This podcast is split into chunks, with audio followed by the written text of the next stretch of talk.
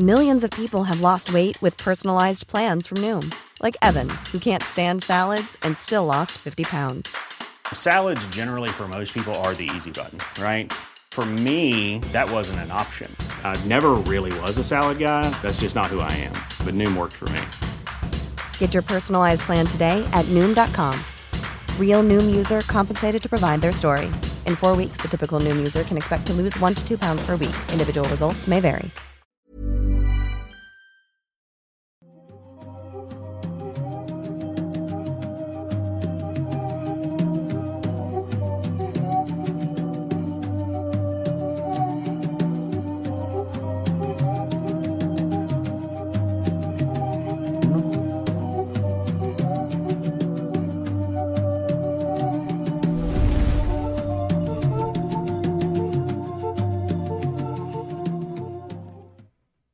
¿Qué tal a todos? Sean bienvenidos a un episodio más de Noctámbulos Podcast. Mi nombre es Emanuel Morales, como siempre me acompaña mi compañero y amigo Kevin García. ¿Cómo estás, Kevin? Estoy muy feliz, estoy bastante emocionado porque hoy tenemos dos anuncios bastante importantes. Algunos ya vi en el chat que saben de uno de esos. El otro ya lo, técnicamente ya lo hicimos, pero no sé, estoy muy emocionado con lo que vamos a decir a la gente, además de los temas. Así es, y es que, pues lo decimos de una vez. De una vez. Vamos a estar el próximo, los próximos 29 y 30 de octubre en la Ciudad de México para La Mole en su edición de terror, su, su edición de octubre. Sí, sí. Eh, esto ya, o sea, nos habían invitado desde hace tiempo, pero no podíamos decir nada hasta que nos anunciaran. Entonces está bien chido que ya nos anunciaron, me parece que ayer en la tarde. Ayer nos anunciaron. Y sí. pues ya pudimos hoy compartirlo con ustedes, así que los vemos por allá, gente de la Ciudad de México o zonas cercanas que quieran pues llegar ahí a la mole, porque no solo estaremos nosotros, hay un montón de invitados, hay gente bien chida. Bastantes de- colegas de YouTube que me da mucho Y- gusto que voy a ver ahí. Y gente de películas de terror, o sea, ustedes sí, vayan ahí a, la- a la- a la mole en... O sea, Este- su Instagram, en su Facebook, y van a ver todos los invitados, hay un montón de gente. Este evento a mí me emociona muchísimo porque ya fuimos a la mole este año y fue, la verdad, estuvo muy chido. Sobre todo la respuesta de ustedes nos encantó. Eh, me dio mucho gusto conocer a muchos de ustedes, pero en esta ocasión lo que siento es que es algo especial de terror. O sea, Sí. literal. Si a ustedes les gusta el terror, que supongo que sí, porque están aquí, van a ver un montón de canales que seguro ubican, un montón de cosas que seguro ubican. Y ya, ya muero por ver cómo lo decoran, porque imagino que van a poner una decoración bien chida de Yo creo que sí, es que vamos a sentirnos como peces en el agua, a ver ahí buenos colegas, amigos que tenemos tiempo de no ver, que, de, que creo que la última vez que los vimos fue en otras convenciones, En otras entonces convenciones, sí. vamos a, ten- a tener por ahí el gusto de saludarlos. Les recordamos, es el 29 y 30 de octubre. Los boletos ya están a la venta en la página de La Mole. Busquen así La Mole México y les va a aparecer la página con, la, con el boleto ahí de, de boletos. Si vienes desde Brasil para la mole, pues ahí puedes encontrar. Sí, ahí puedes encontrarlos también. Y eh, me parece que es en Boletia, pero bueno, ahí vayan y revisen y nos estamos viendo gente de Ciudad de México el próximo octubre. De hecho, Sí. falta un anuncio más de, de octubre que no podemos decir aún. Ya, yo ya Sí. spoilé que hay un anuncio en, Hay, en hay Twitch, otra, dije. otra, otra cosa por ahí, otra... Ah, pero eso to- todavía no nos sí, podemos decir. ot- otra invitación, pero no, no podemos decir nada. Sí, sí, pero ese es el primero del día de hoy. El segundo, ¿cuál es, señor Manuel? El día de hoy, como recordarán muchos, la semana pasada se estrenó En la Oscuridad la canción de la intro de Mundo Creepy y la pusimos por aquí y luego cayó un alto copyright porque... Oye, pero a ver, a ver. Yo quiero nada más decir, a ver, cayó un copyright. Yo pensé, como el tipo de copyright que a veces cae, que te dice, oye, eh, hay un contenido de terceros aquí, simplemente la persona tiene la decisión ahí de si monetizar el video o ya ve qué onda. No, nos cayó No, no, uno no. de, hijo de tu puta madre, no puedes monetizar esto. Fui, me sentí como que tenía una pistola en mi cabeza leyendo eso de que Manuel yo, Morales sentí, yo sentí que yo me tenía una pistola Manuel. Morales así me Es que miren, les explico un poco rápido. Yo Ajá. trabajo con una agregadora que es como si fuera una especie de disquera, pero no es lo mismo. Eh, que se encarga, digamos, de gestionar mi música, de mandarla a Spotify, a todas las tiendas, y ellos se encargan también del copyright. Entonces, yo mismo, en mi canal de música, tengo mis videos, digamos, eh, reclamados por copyright, pero como es de mí mismo, pues no hay problema, porque pues ese- esas ganancias igual van para mí. Pero en este caso es diferente porque es Noctámbulos, es de los dos, se reparte y luego llega el copyright. Y- Lo malo es que yo no me había enfrentado a esa situación. Yo sabía que iba a pasar, pero no tenía idea de cómo se tenía que revocar. Yo pensaba que era cuestión de que yo De que moviera tú un... piques un botón. Sí, de que moviera un botoncito o algo, pero no, yo tengo que enviar un correo y luego ellos revisan y en lo que pasa todo eso pasó una semana y era demasiado tiempo, entonces mejor De hecho, lo sí, que eh, el episodio pasado está silenciada esa parte ahorita. optamos por silenciar mi propia canción. Pero bueno, el punto, o sea, ¿qué pedo? el punto, el copyright en, en YouTube está tan cabrón que Sí. me, que me Ah, pero cayó en mi propia canción. Quiero que sepan, porque sí lo quiero decir en, en vivo y aquí exponer a este señor exponiendo, exponiendo gente malvada, eh, que durante el tiempo en, en lo que se procesó a que YouTube silenciara la canción y en el tiempo en el que nos dimos cuenta que cayó el reclamo de Manuela de Manuel, Ujú. to- decía ahí claramente, todas las ganancias se van al autor. O sea que tú, A mí sí. hijo de la chingada, tienes mi Te dinero. debo como 14 pesos. Pues son mis 14 pesos, güey. Regrésamelo y te lo... La próxima semana, si no me lo has apagado aquí. Creo que sí puedo ver cuánto se genera de cada cosa, creo. Así que voy, voy a ver y te doy tu mitad. güey. Gracias. Pero bueno, eh, el punto es que, como les anuncié anteriormente, ya en, esa- en aquel momento, el video oficial de esa canción no se estrenó simultáneo, sino que se estrenó o se va a estrenar una semana después, es decir, el día de hoy, a las 11 de la noche, acabando Noctámbulos un poquito después, en mi canal de música pueden ir y acompañarme, voy a estar por ahí en el chat, en el estreno del video de En la Oscuridad, que yo creo que les va a gustar mucho porque es el, el único video que tengo hasta ahora de música donde pues el enfoque es algo más terrorífico, digamos. Justamente en este momento Estamos más como que en nuestro mood. les estoy poniendo el enlace en el chat.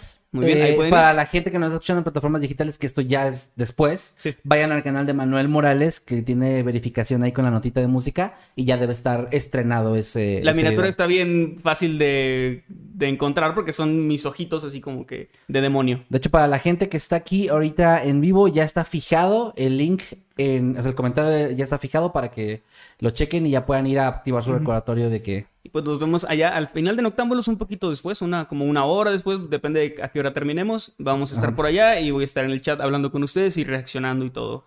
a, pues a este video, los espero por allá. Tenemos más anuncios que son los, eh, eso ya son los típicos. Que es que por favor se unan a nuestros grupos de Facebook, Noctámbulos Podcast, eh, igual ahí en Facebook, Los Habitantes de Mundo Creepy y también Escuadrón Subnormal son nuestros grupos pues oficiales. También nos pueden encontrar en todas las redes sociales, a mí como arroba Emanuel-Night. Y a mí como arroba Kevin. Muchas gracias a todos los que están aquí en vivo, a los que nos escuchan en plataformas digitales. Gracias, gracias, gracias. Si están aquí en vivo, dejen un like. Eso nos ayudará bastante, bastante para que el algoritmo le muestre esto a más personas. Que de hecho quiero agradecerles porque desde este regreso que tuvimos ahora hace un par de semanas, le está yendo muy bien en, en YouTube a los nuevos episodios de Noctámbulos. Así que los están compartiendo a Sumo y están llegando Llega mucha gente. nueva y nos da mucho gusto. Ahí Gente- hubo un comentario de una chica que saludos en el futuro, porque no sé cuándo va a llegar este episodio, que dijo que iba como por el 20. Lo publicó en el, en Sí, que acababa de descubrirlo y está, y está poniéndose al Va en orden cronológico, cuando en el 20. y Bueno, va a sufrir la, la- cuando Jimmy se fue. Va a ver cuando Jimmy regresa. Cuando nos despedimos de Matamoros. Va a haber todo eso en el futuro, pero bueno, sí, eh, lo que voy es que gracias que está llegando gente nueva, bienvenidos a todos y pues creo que no está de más, ya que hay gente nueva de repente también recordarles de qué va un poquito este podcast. Les cuento rapidísimo que en este programa que se transmite en vivo, Emanuel y yo traemos cada quien un tema relacionado con crimen real, sucesos paranormales o cosas simplemente misteriosas o interesantes. Los exponemos el uno con el otro y eh, la dinámica o el chiste aquí es que yo generalmente no sé de qué va a hablar él y él generalmente no, no tiene idea de qué voy a hablar yo. Eso también es, es importante como que da pie a que el otro haga Sí. preguntas o se sorprenda con nosotros, ¿no?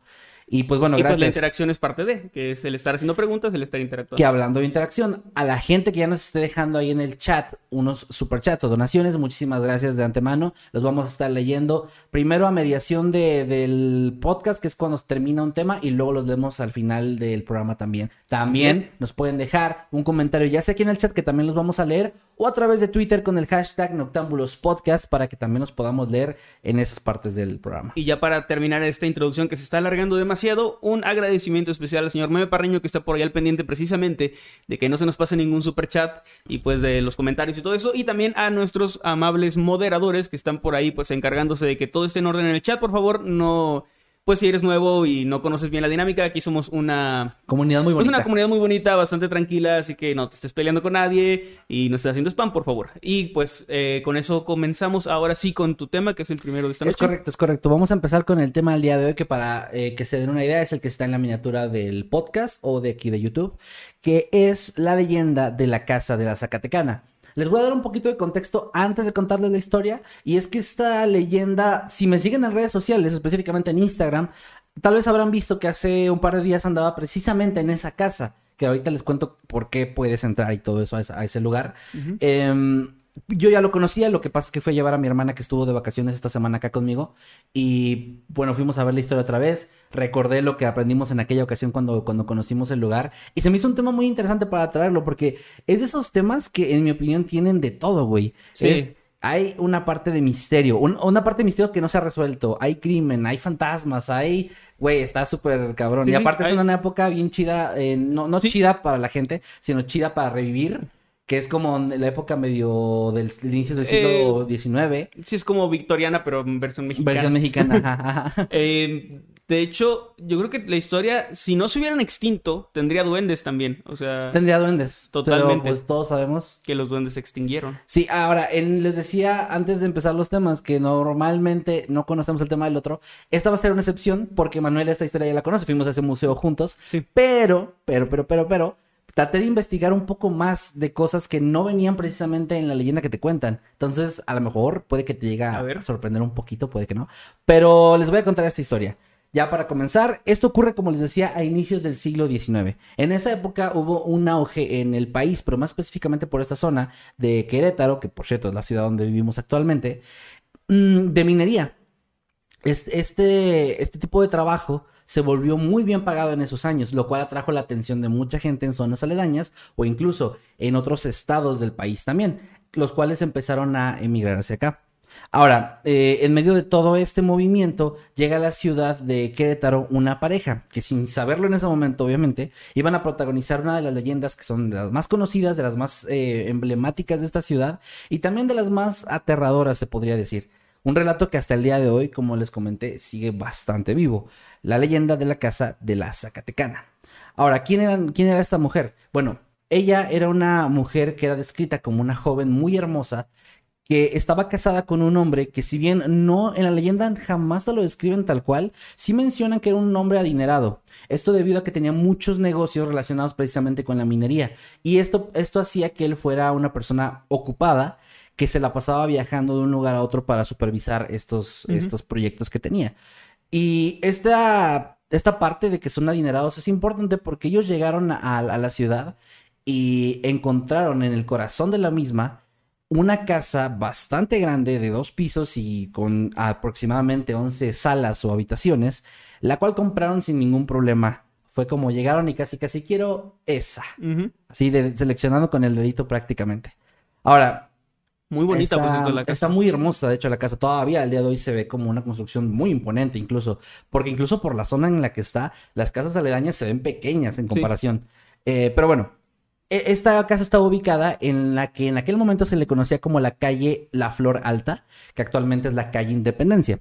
Este recinto, como dije, desde que se construyó por allá del siglo XVII, ya era como bien ubicado por la gente, era un lugar que, destacaba, principalmente por el tamaño, pero también por algo muy particular, y es que tenía un balcón bastante grande en la parte frontal, que era lo que se podía ver a, a primera vista, es lo, es lo que resaltaba primero cuando volteabas a verla.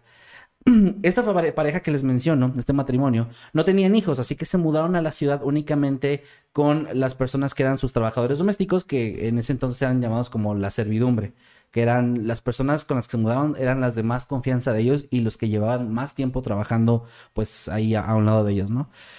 Esta pareja, ante los ojos de la sociedad eh, queretana de aquella época, parecía una, un matrimonio ejemplar y bastante feliz. Y además adinerado, que pues dicen que la felicidad no viene con el dinero, pero discrepo un poco en este caso, porque se veían muy contentos. Eh, eran vistos a veces en las calles de la ciudad caminando de la mano, iban a la iglesia sin falta cuando el esposo estaba en casa.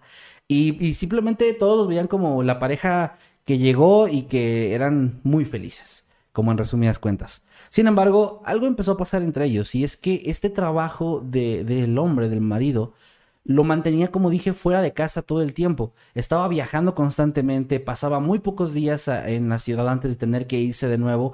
Y esto empezó a crear en, en la chica, que le empezaron a apodar la Zacatecana, por su origen obviamente de la ciudad de Zacatecas también en México, que se sintiera sola y abandonada. Y eso se lo hizo saber. Le pidió que por favor se quedara más tiempo, que no trabajara tanto, que ella se sentía que ya no estaban juntos, ya no parecían tanto un matrimonio como al inicio. Pero él, según lo que cuenta la historia, pues jamás le hizo mucho caso, pues, le dio más importancia a su trabajo y, y siguió yendo cada cierto tiempo a trabajar fuera de, de la ciudad o incluso del estado. Esto provocó eventualmente discusiones, porque ella ya pasó de pedirle a exigirle esta atención, este tiempo, lo cual él no, no podía cumplir, lo que empezó a separarlos poco a poco como pareja. De hecho, en, en cierto momento, en una de las habitaciones que estaba, mm, digamos, hay una parte de la casa en el segundo piso donde hay un- una habitación, una especie de pasillo, lobby y otra habitación, ella te- tomó la decisión de que empezaran a dormir juntos. Entonces, se- perdón, empezaron a dormir separados, sí. Bueno, es que Eh, también por la época a lo mejor ya dormías junto a tu pareja cuando ya tenían unos 20 años de casados, ¿no? Sí. Ya cuando era formal el asunto. Cuando tu hijo se casaba, ya podías. Sí, ya podías. Eh, sí, perdón, su- separados, separados. Eh, ella empezó a dormir en una habitación, él empezó a dormir en otra, y ya tenían cada quien su cama bastante grande, y ya, ya no parecían tal cual una pareja, incluso cuando él ya estaba en casa. Eh, la felicidad, incluso que la gente notaba, empezó a, desaparecer. Las personas se daban cuenta que ya no se veían tan felices juntos, que ya no paseaban de la mano, que ya había algo raro ahí. Y de hecho, también esta ausencia del, del hombre era algo que se notaba. La gente supongo que no tenía muchas cosas que hacer en esa época porque estaban muy al pendiente de la vida de estas personas. Y ahí es donde empieza algo más grande, que son los rumores de que la mujer era infiel. Estos rumores no se sabe exactamente si comenzaron porque la vieron con otras personas eh, por la ciudad Sí. o primero comenzó el rumor y luego la vieron y esto confirmó el rumor. Es como que está un poco ambiguo que... Sí, o sea, ella conoció a alguien que, que sí estaba ahí, ¿no? Y Sí, me... mm, No puedo evitar pensar que si esto fuera una película mexicana, al principio, donde están juntos, el soundtrack tiene que ser Siempre seremos la pareja ideal. Pero ahorita estamos en la parte de La gente rumora un asunto importante. Total. Uh. Totalmente, totalmente. Sí. Ese era el soundtrack oficial de la Zacatecana, de la Sí. película de la que vamos a Bueno, producir. ahorita voy a ver qué más. Hay que producirla nosotros y le ponemos esa canción. La gente rumora que alguien del pueblo está estrenando amante. Si no fuera porque, pam, porque. Carmelita Salinas, en paz descanse, pues ya falleció hace no mucho. Ella podría participar como una de las vecinas de, ay, no, Sí, ¿por qué? ay, no, está siendo infiel. de que se pero- entera de todo, ¿no? Bueno, mucho, mucha referencia mexicana, perdón para los otros países. Eh, pero bueno, continuando con la historia. Eh, empezaron a ver a la Zacatecana con otras personas, con otros hombres que no eran su marido. Cosa que, a ver, hay que tomar en cuenta el contexto de la época. Era inicios del siglo XIX.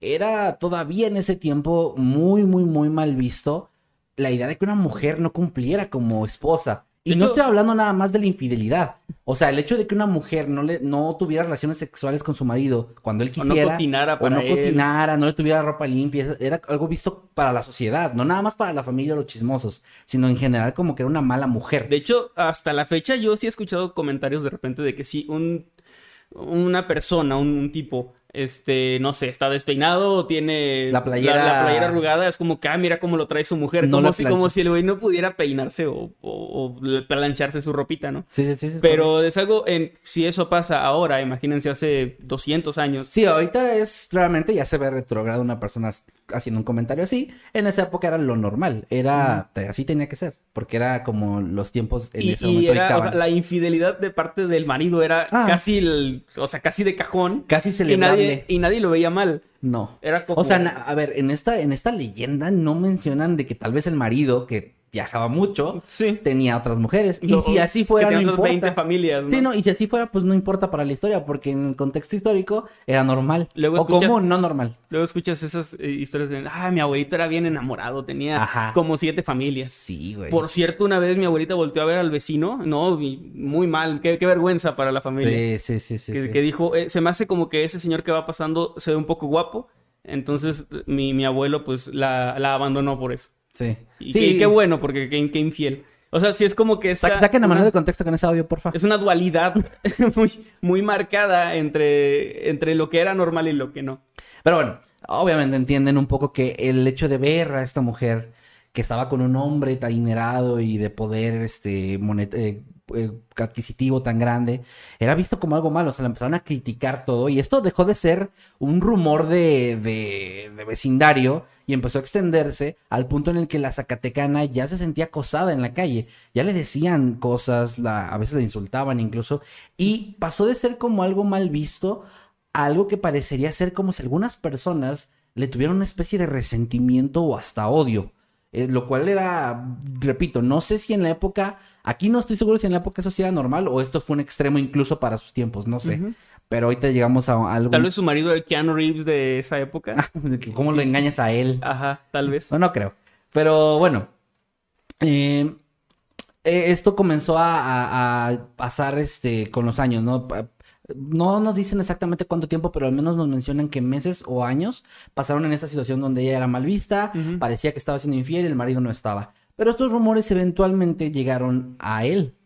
Y según cuenta la historia, en la ocasión en la que él se enteró, fue a su casa y hay dos versiones aquí. Una cuenta que habló con ella, empezó a discutir y pelearon, y la otra dice que la encontró con, el- con un, un amante, que la encontró ahí en, en la casa teniendo relaciones con un amante. Realmente se manejan las dos versiones, pero en ambas lo importante es que la gente se da cuenta del escándalo, de, los, de la discusión, de los gritos, y después todo parece calmarse, y el día siguiente vuelven a ver a, a la mujer que no parece tener, no parece estar mal de ninguna forma, como si lo hubieran maltratado o algo, y empieza a hacer sus cosas habituales, sale a la calle a comprar lo que compra, o lo que sea que tenga que hacer, sigue con su vida. La gente empieza a preguntarse qué fue lo que pasó, por qué el marido, pues, esto va a sonar muy mal, pero a lo mejor hasta preguntan por qué el marido no la golpeó, no la castigó, Por- o porque algo se así. ve, se ve como que no. Como que no le dieron Como que no castigo, o- o Sí. sea, te repito, es mencionando como, como que la época era diferente ahora, espero, para mucha gente. Pero el punto aquí es, en un momento de, de, de todo esto no se aguantan algunas personas muy chismosas y llegan a preguntarle directamente a la Zacatecana qué pasó, dónde está su marido. Ella menciona que él, él se fue otra vez, como siempre se iba de trabajo, y que volvería después. La gente en un inicio aceptó, o al menos creyó esta, esta versión de la historia, hasta que empieza a pasar el tiempo. Ven a la mujer incluso más feliz que antes, como más relajada, y se dan cuenta que empieza a descuidarse un poco incluso hasta en esta idea de que es como ya la ven más con otros hombres sin que ella se esté escondiendo, ya no le Sí. importa. Algo cambió ahí en ella. Pero al paso de los meses, la gente ya se pregunta, ¿por qué no ha vuelto el marido? Nunca había tardado tanto. Entonces, de nuevo, tienen la audacia de ir a preguntarle, Me imagino como una multitud de gente que va y toca la puerta para como en Los. Simpson, güey. Sí, algo así me imagino. Por cierto, ya pasamos la parte de Cruz de navajas por una mujer. Ahorita estamos en la de Y todos me miran, me miran. Bueno, Sí, porque ya es como liberada. Ajá. Sí, bueno, Te- empoderada. Déjame ir anotando el soundtrack porque Sí, por es importante. Te encargo. te encargo. Eh, Pero bueno, la gente le pregunta, no, ¿qué está pasando? ¿Dónde está su esposo? Y ella contesta que él tuvo un problema con su trabajo, con estos viajes que él hacía de ida y vuelta, y que no va a volver en un largo tiempo. Es la historia que dio. Aquí es donde la gente ya no le cree mucho la historia. Y empiezan a acusarla de que algo hizo. Y que ya, si el, si el hombre está en un estatus de desaparecido, al menos para la gente, ella tiene que ver. Al menos ya la empiezan a acusar, ya empiezan a sospechar. Pero no le da mucho tiempo porque después de esto, al poco tiempo, una mañana, la gente se percata de que en una plaza de la ciudad hay un cuerpo tirado y es el de una mujer. Y se dan cuenta que es el de la Zacatecana, Ok. que está sin vida tendida en el, en el suelo. Eh, tengo aquí, es la plazuela de las tamboras, es la plaza específica, que la antigua pues, plazuela de las tamboras. Ahí sí no estoy seguro si cambió el nombre o no, pero... Creo, no, no estoy seguro si era la que ahorita es la Plaza de Armas, que es la que está ahí Creo sí, cerca. pero Sí. la verdad, la verdad, ahí sí les, discúlpeme, es ahorita, hasta ahorita me acabo de dar cuenta que no investigué cuál es el nombre actual, si es, Es que no. cuando nos explicaron ahí, creo recordar que era esa, ¿La pero Plaza no, de no- Armas? no estoy seguro. Porque Bueno, es la que está igual ahí si como hay que- gente de Querétaro por acá y me quieren corregir o añadir algo, es súper bienvenido, ¿eh?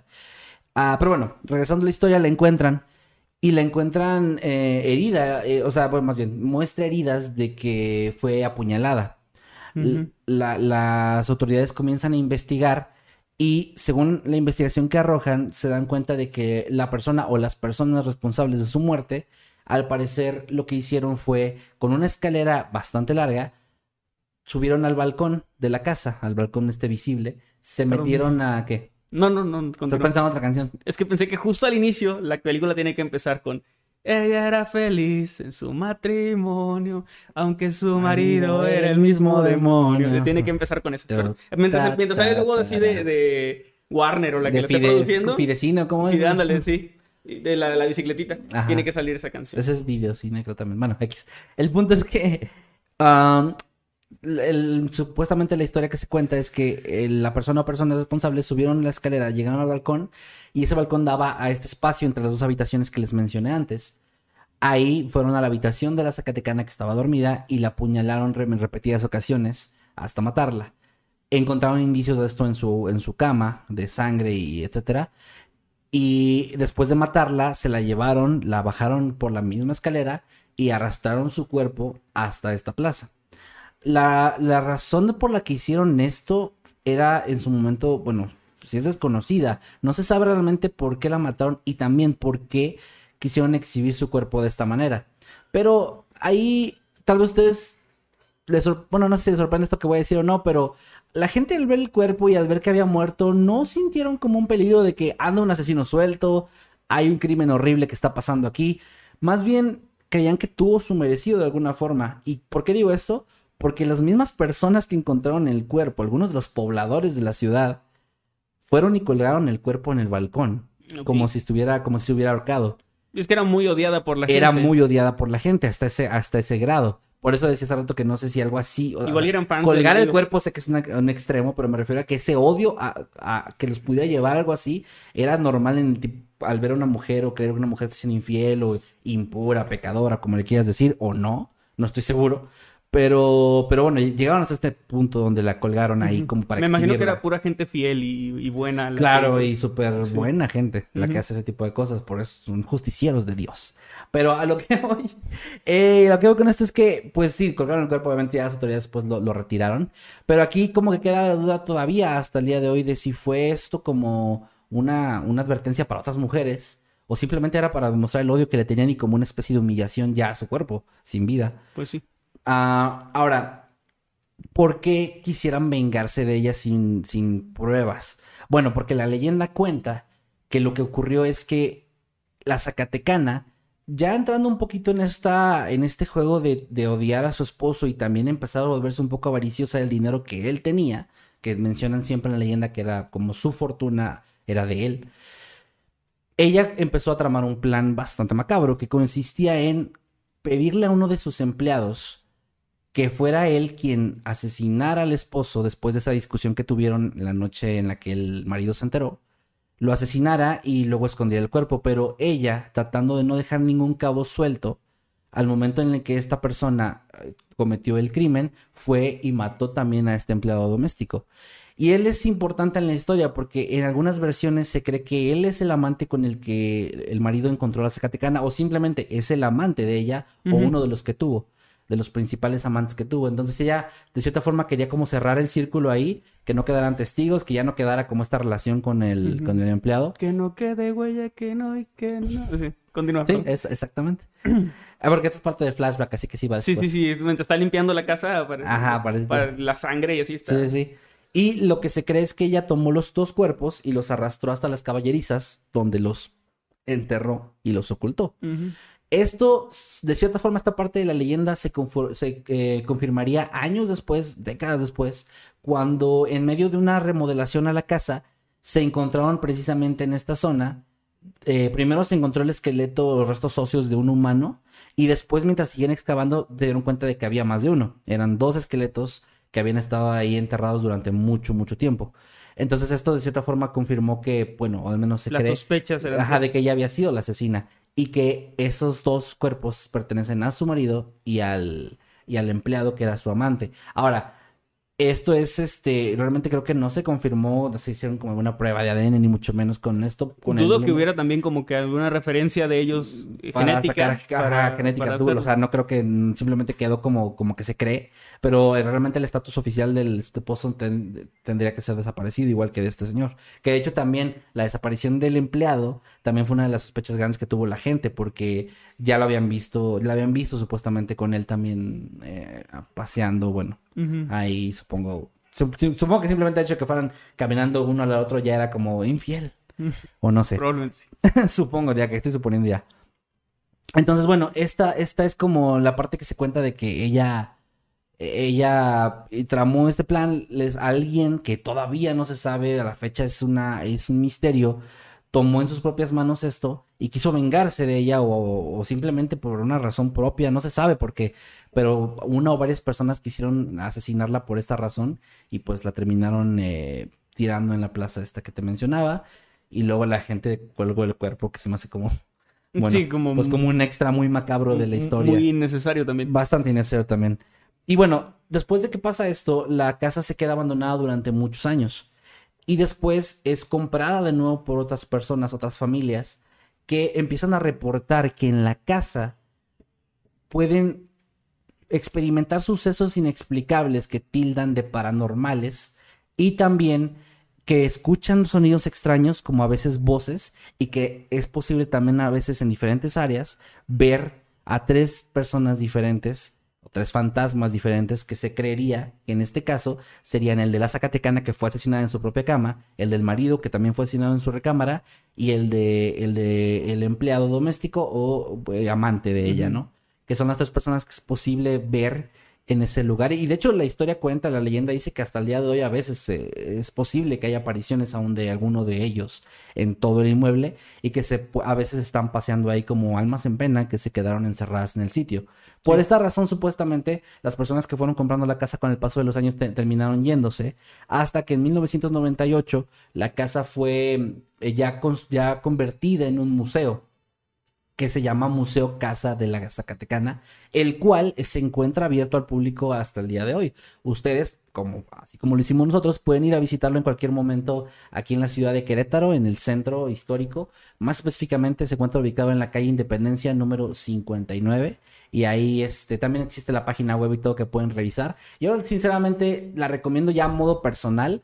Fui a ver la casa, tú también fuiste. Mi experiencia fue bastante agradable porque la historia te la cuentan ahí en, en por, como parte del recorrido. Puedes entrar a todas estas 11 habitaciones, a la, a la habitación donde ella Al patio también, que está Al patio. Y hay una cosa súper interesante que, que, repito, si nos siguen en redes sociales, ya lo vieron hace tiempo, o hace dos días que yo también volví a ir, que en el patio trasero, esto tú ya lo sabes, hay un letrero que te, que te menciona que hay un ánima que es posible verla ahí mismo. La puedes ir a ver en cualquier momento. Y es que desde, ese, desde cierto punto te indica voltear hacia una ventana en la cual se ve el reflejo de otra ventana, pero que es como un huequito en la pared. Sí. De estas como estilizadas con, yo no sé, mármol o algo así. No, no sé qué tipo. No, mármol es, como... Pues piedra, es como una especie de... Como un adornito que tiene alrededor. Ajá, una, bueno, un adorno. Y cuando tú volteas ahí desde cierto ángulo es posible, y sí, va a ver, si lo vimos, o sea, sí se ve, o sea, se ve algo ahí que está chido, que es como una cara, una, una, cara que está como observando. Yo pensaba primero, bueno, debe ser como el reflejo de algo que está ahí, o sea, de un, eh, un objeto o algo que está adentro, pero luego tuvimos la oportunidad de ir al mirador, que es precisamente esa parte donde está esa ventana, y pasamos por la ventana, te puedes asomar hacia afuera, donde está el patio, y dentro no hay nada, está oscuro, es una escalera nada más. Entonces incluso es que para que me entiendan es como una esquina donde cruza la parte hacia arriba del mirador y una ventana de vidrio. En la ventana de vidrio donde tú puedes ver el reflejo del huequito y se ve como alguien asomándose. Ajá, y, incluso también puedes entrar a la parte donde está la ventana ventana, la de vidrio, y tampoco hay nada. Hay unas pinturas, pero no coincide el ángulo para una cara. Entonces, oh, a ver, aquí yo voy a decirlo de mi forma, de mi, de mi mi idea ya súper propia, obviamente creo que es un efecto óptico, pero está muy genial que, es, que se vea y que se vea como una cara. Entonces, igual es algo que, que cuando visiten el lugar, vayan a, verlo, revísenlo ahí, se ve súper chido. Y yo, la verdad, te repito, yo sí recomiendo que vayan. Creo que sí es una visita obligada para los amantes del terror, si vienen a Querétaro en alguna ocasión, porque está muy interesante. Sí, yo también creo que, pues la recomiendo ampliamente, más allá del factor paranormal, si ustedes, al igual que a mí, les gusta la historia, y todo esto, está llena de objetos antiguos muy interesantes, de relojes, muebles, pinturas, arte increíble. Entonces, ah, realmente, fuera del factor paranormal, sigue siendo un museo. un museo muy interesante con muchas cosas que te transportan a cómo se vivía y los lujos que se tenía, al menos eh, en ese tiempo, pues esas personas, ¿no? De hecho, eh, otra cosa importante aquí, como que está, bueno, como parte de la historia de la casa del lugar, es que en el año 1867 ahí se redactó el proceso en contra del emperador Maximiliano y otros dos hombres que eran Tomás Mejía y Miguel Miramón. Eh, de este último, incluso, su cuerpo fue embalsamado en esa misma casa. Y bueno, ellos fueron ejecutados en el Cerro de las Campanas, también en la ciudad de Querétaro, que también lo pueden visitar. Ahí fueron ejecutados, fueron fusilados los tres, pero en ese lugar se redactó este proceso y también se embalsamó un cuerpo, lo cual también le añade como este factor de que es un lugar pues que tiene esta relevancia histórica. Ahora, hablando precisamente de los objetos de la casa, fue el licenciado José, José Origel Aguayo quien se encargó de un coleccionista bastante entusiasta de estos temas, que se encargó de, hacer como, bueno, de coleccionar, bueno, de, meter en la casa como todas estas cosas que actualmente uno puede ir a visitar, todos estos eh, eh, objetos que tienen un valor monetario, pero un valor histórico también bastante grande. Hay cosas que vienen de jarrones chinos, este, sí, muebles. Hay, un reloj que viene de Inglaterra que está súper chido. Hay un par de espejos muy chidos que tienen como, me parece que es madera y como unas figuras ahí de dragones muy interesantes está súper chido. Pero a ver, personalmente, Algo que se dice aquí es, eh, que se cuenta mucho de la casa, es que de- al entrar y en varias zonas de la casa uno puede sentir una especie de vibra pesada, algo raro ahí. Yo voy a ser sincero, la, la habitación en la que sí me sentí extraño fue la habitación de los relojes, donde hay 43 relojes funcionando y sonando al Todo mismo tiempo. parece intro de canción de Pink Floyd. Así. Ajá, todos al mismo tiempo. Esa sala, honestamente me metí, me quedé unos segundos y me salí inmediatamente porque sí es muy espeluznante esa vibra que te da. Eso también en esta habitación que está entre este espacio que hay entre las dos habitaciones principales de la casa. En toda la, la pared, en todo, bueno, las cuatro paredes, hay muchos, eh, muchas figuras de Cristo. Este, Sí, hay, hay una parte que es precisamente como de los crucifijos, ¿no? los crucifijos, pero es esa parte, justamente. Es ahí donde están todos los, los crucifijos de diferentes tamaños, de diferentes, hechos con diferentes materiales. Hay uno que no sé de qué material está hecho, pero se ve bien desgastado, así como la, pareciera como que la piel tiene huecos, así como, Sí. no sé cómo explicarlo, pero se ve muy, muy espeluznante, sinceramente. Y está genial, eh, es una visita muy chida, no es una visita tan larga, es media hora, pasas en la casa 40 minutos Probablemente sí. escuchando la historia, pero está súper chido y pues de nuevo, se los recomiendo bastante si llegan a venir a la ciudad de Querétaro, en el estado de Querétaro, en México, porque está bastante, bastante interesante. Y pues nada, eh, con eso termino el tema de hoy. Es una leyenda no tan extensa, pero traté de investigar lo más que pude de estas versiones y variantes que existen. También se me hizo interesante que, por ejemplo, en la leyenda no, no te dicen nunca cómo se llamaba, ni ella ni su esposo. No. No hay un nombre, es la Zacatecana, ese es su, pues es el nombre que se le da a la mujer y que se mantiene pues todavía en todas las fuentes que investigué. Se menciona así tal cual. Y pues sí, ahora sí con eso termino mi, mi tema del día de hoy. Ojalá que les haya gustado.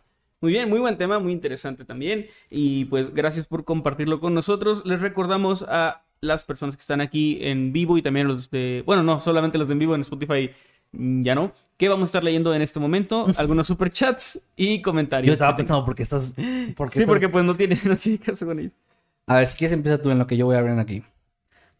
Muy bien, voy a empezar entonces con el primer superchat de la noche, que fue el de Crea eh, guion Trina, que nos manda 50 pesos. Muchas gracias. Dice: Hola, me encantó su historia del sábado pasado. Los veo mientras hago unas cabezotas de perro zombie. Saludos. Ok. Saludos. No sé a qué se refiere, no sé si son esculturas o algo, pero qué chido. Y pues gracias. También les recordamos que las creepypastas volvieron a este canal, las, Ah, las historias clásicas. No es cierto. El sábado pasado empezamos, digamos, esta nueva sección, si la quieren ver así, o el regreso de este, de este tipo de, de videos, con una historia mía llamada El Deshuesadero. Si no Muy la han visto, pues vayan a verla, ojalá que les guste.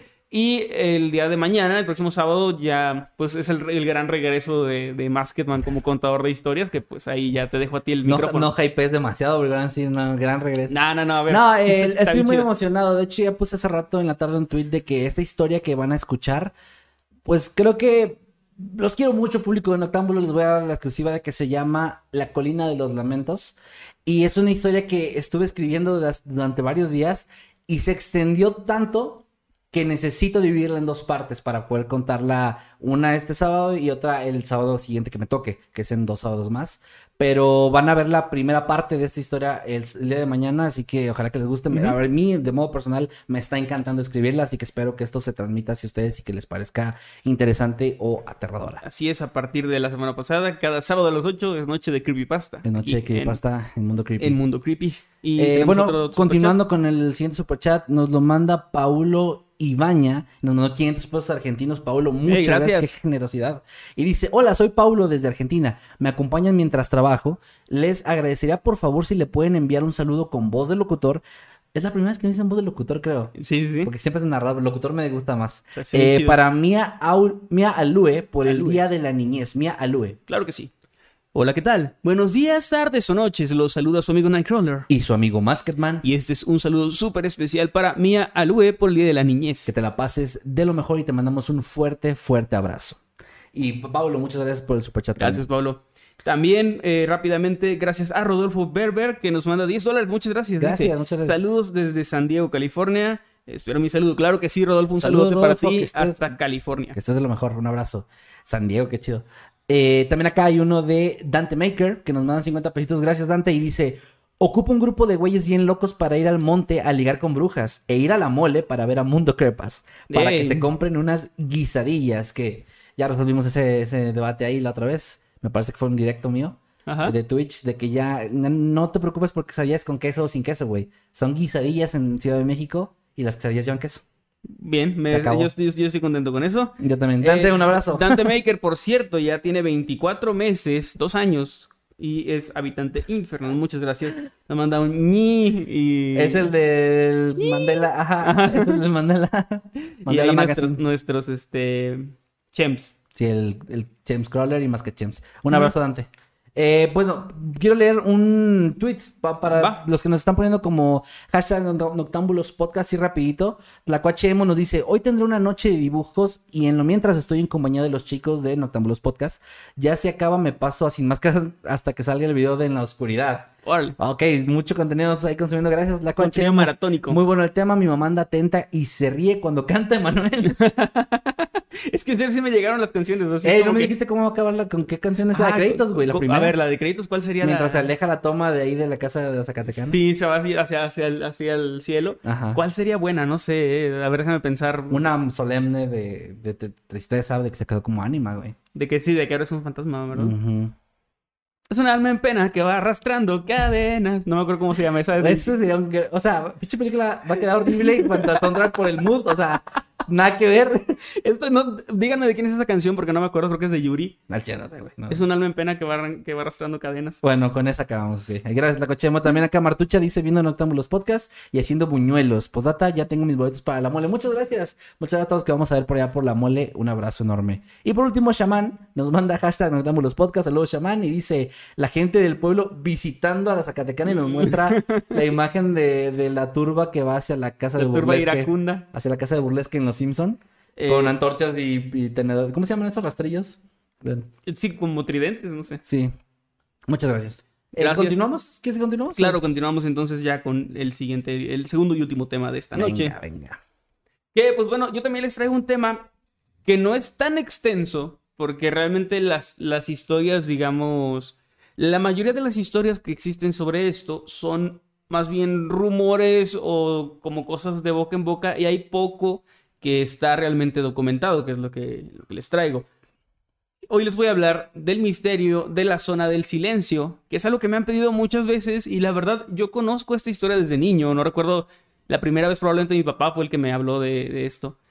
Y me acuerdo que siempre se me hizo muy interesante, pero nunca me había dado la tarea de realmente ponerme a buscar en Google, a investigar y tratar de ver qué es lo que realmente ocurrió ahí o por qué se llama de esa forma. Hay algo ahí que siento que es buen momento para comentarlo con nuestro público. Ya lo hemos medio hablado.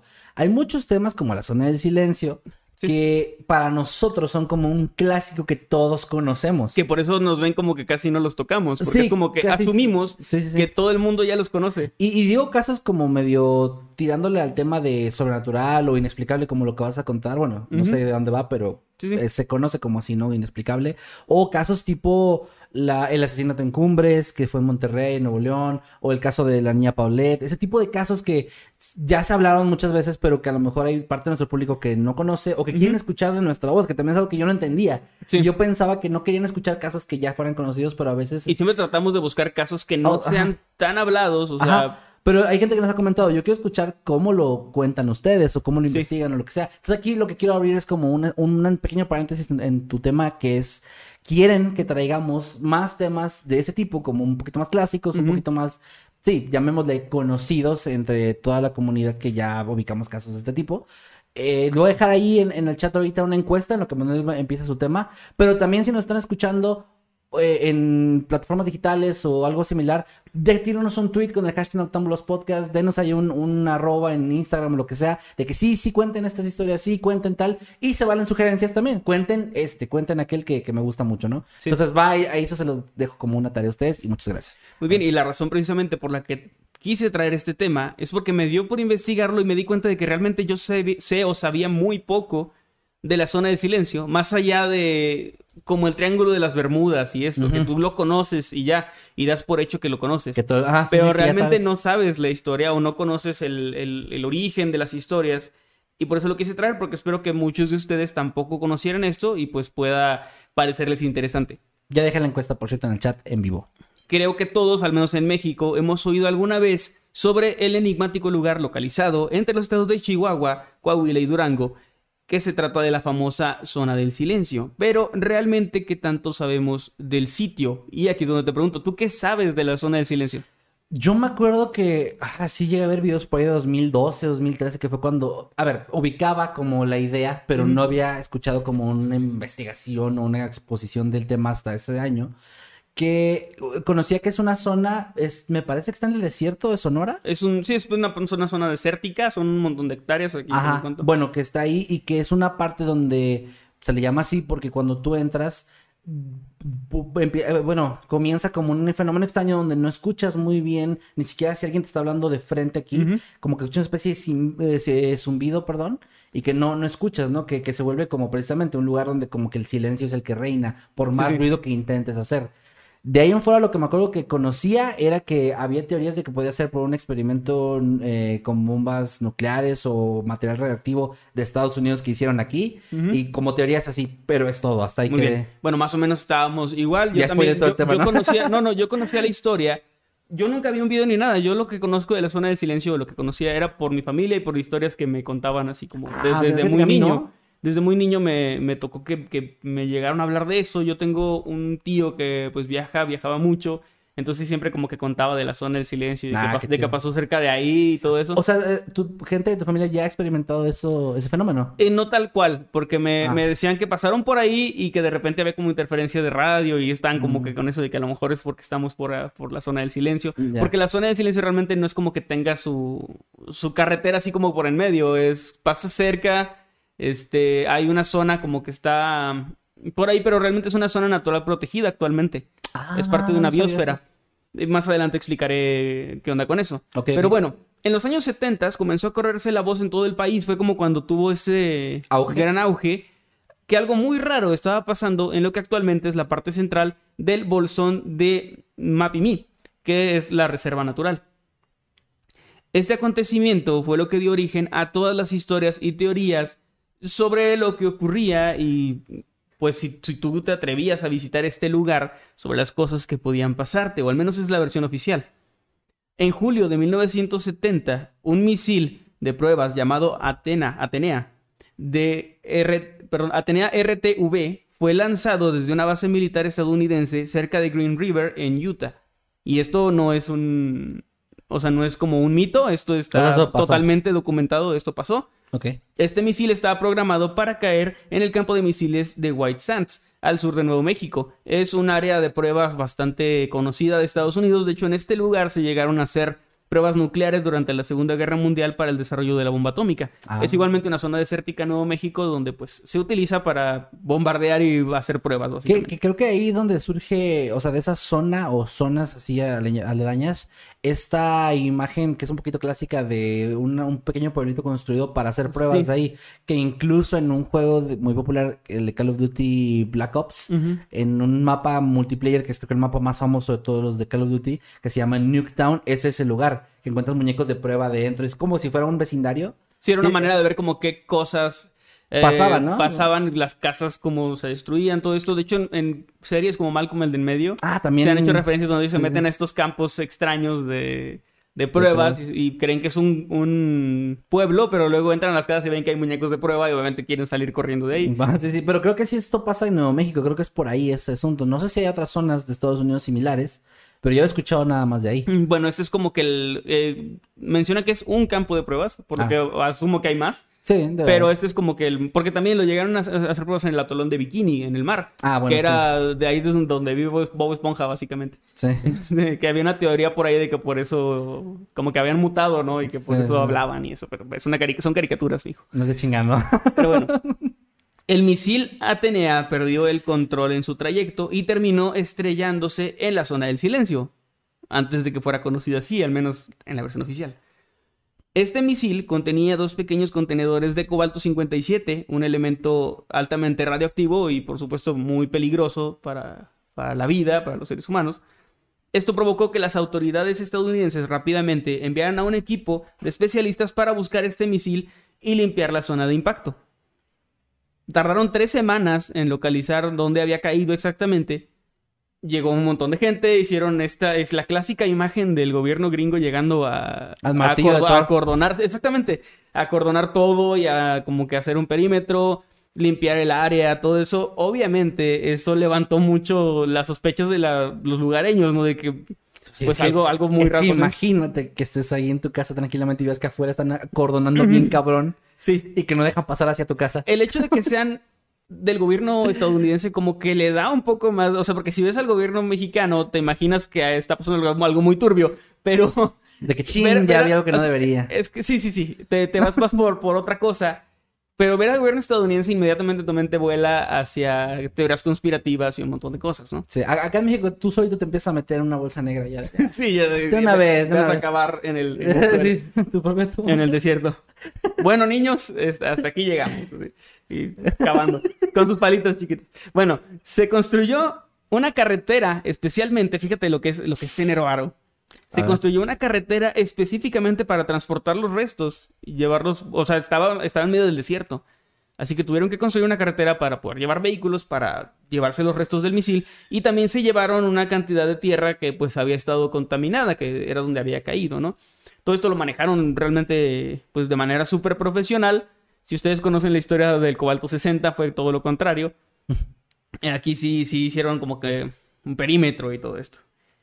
Oficialmente la zona quedó limpia y el incidente pues no había provocado mayores daños. Afortunadamente había caído en, pues, en una zona desértica.